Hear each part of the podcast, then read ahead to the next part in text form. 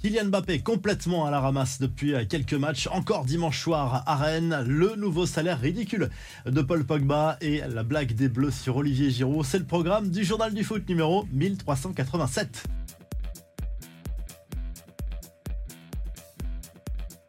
C'est le coup d'envoi d'une nouvelle trêve internationale. Les Bleus se retrouvent ce lundi à Clairefontaine pour préparer les deux prochains matchs. Le plus important, vendredi soir aux Pays-Bas, dans le cadre des éliminatoires de l'Euro 2024. Les joueurs de Didier Deschamps qui valideraient leur billet pour la compétition en cas de victoire. L'autre match, ce sera dans huit jours face à l'Écosse à Lille, mais en amical cette fois. Sachez que le défenseur d'Arsenal, William Saliba, s'est blessé à l'orteil et a dû déclarer pour ce rassemblement. Il a été remplacé par le niçois Jean-Claire Todibo.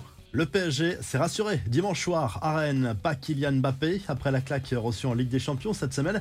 À Newcastle, le champion de France est allé gagner au Roazhon Park 3 buts à 1 et monte sur le podium de la Ligue 1. Côté point négatif, Kylian Mbappé a encore livré une prestation en dessous de ses standards habituels, maladroit, râleur l'attaquant du PSG a encore été transparent. Il s'est même troué face au but vide après avoir crocheté Mandanda dans la surface en fin de match. Quatrième match sans marquer pour lui, c'est extrêmement rare coup de sifflet final. Et malgré la victoire, on a vu un Luis Enrique très agacé par les questions du journaliste de Free Ligue 1, Alexandre Ruiz. Le coach du PSG lui a reproché ses questions sur les choses à améliorer pour son équipe. Toi, tu ne vois que les choses négatives, tu es corrosif. Toutes les interviews, c'est le plus négatif de l'histoire du football mondial. Les jeunes comprennent tout. Je crois que c'est toi qui ne comprends rien. C'est ce que je pense des questions que tu me poses.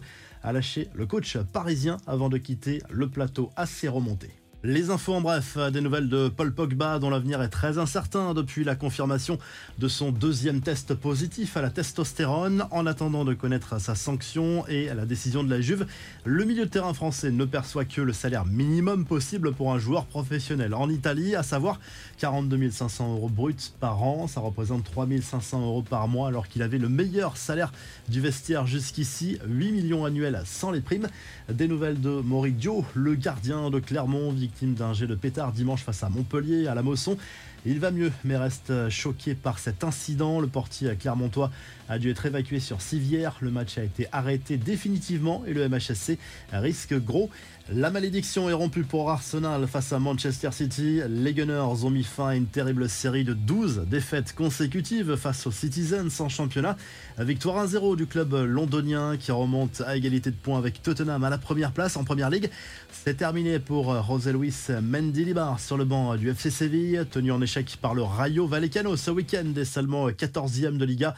Le club andalou a décidé de se séparer de son coach. Enfin, le héros du week-end se nomme Olivier Giroud du côté de l'AC Milan. Vous l'avez sans doute vu terminer la rencontre face au Genoa au poste de gardien de but après le carton rouge adressé à Mike Maignan. Le compte X des Bleus a sauté sur l'occasion pour faire une petite blague en réactualisant la dernière liste de Didier Deschamps avec cette fois le buteur milanais dans la catégorie gardien de but aux côtés de Maignan, Samba et Areola. La revue de presse, le journal L'équipe propose plusieurs unes ce lundi, dont celle-ci consacrée à la victoire de l'Olympique de Marseille face au Havre, 3-0 au Vélodrome dimanche dans le cadre de la huitième journée de Ligue 1. Ismaël Assar et Pierre-Emerick Aubameyang ont marqué, notamment pour l'OM, première victoire depuis fin août pour les Olympiens qui reprennent un petit peu de confiance et qui retrouvent un peu le sourire. Première victoire aussi pour Gennaro Gattuso sur le banc marseillais. Du côté de l'Espagne, le Mondo Deportivo revient sur le match nul décevant